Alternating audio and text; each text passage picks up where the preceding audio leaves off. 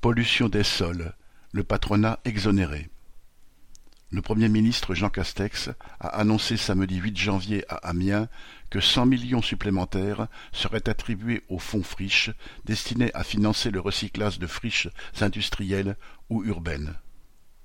Ce fonds, doté de 650 millions d'euros, a été créé dans le cadre du plan de relance de 2020 destiné à faire face aux conséquences de la crise sanitaire l'État et les collectivités interviennent financièrement depuis des années pour rendre utilisables des friches industrielles ou commerciales, car le plus souvent le propriétaire ou le dernier exploitant réussissent à échapper à cette nécessité et laissent les bâtiments en l'état, les pollutions et parfois même les déchets sur place.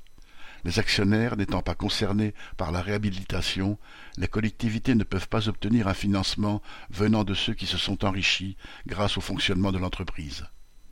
Parfois les propriétaires préfèrent même laisser le terrain en friche plutôt que de le vendre à une collectivité pour un prix inférieur à ce qu'ils espèrent.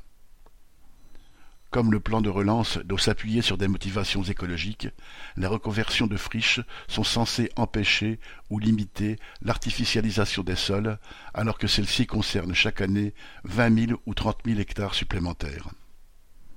À Amiens, par exemple, où le Premier ministre se satisfait de la reconversion de cinq hectares d'un ancien site textile plus de dix ans après son arrêt, il est prévu de créer une nouvelle zone d'activité de soixante-deux hectares. De toute façon, pour les patrons qui cherchent des terrains, s'installer en périphérie de ville sur de nouveaux espaces est bien moins onéreux que sur des terrains réhabilités.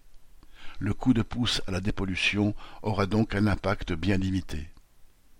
Mais le gouvernement se moque bien de l'effet réel de ces décisions. Outre que les fonds dédiés sont dérisoires en proportion des besoins, ce plan fournira des marchés supplémentaires à des entreprises du BTP, que cela mette ou non un coup d'arrêt à l'artificialisation des sols. Ignace Rabat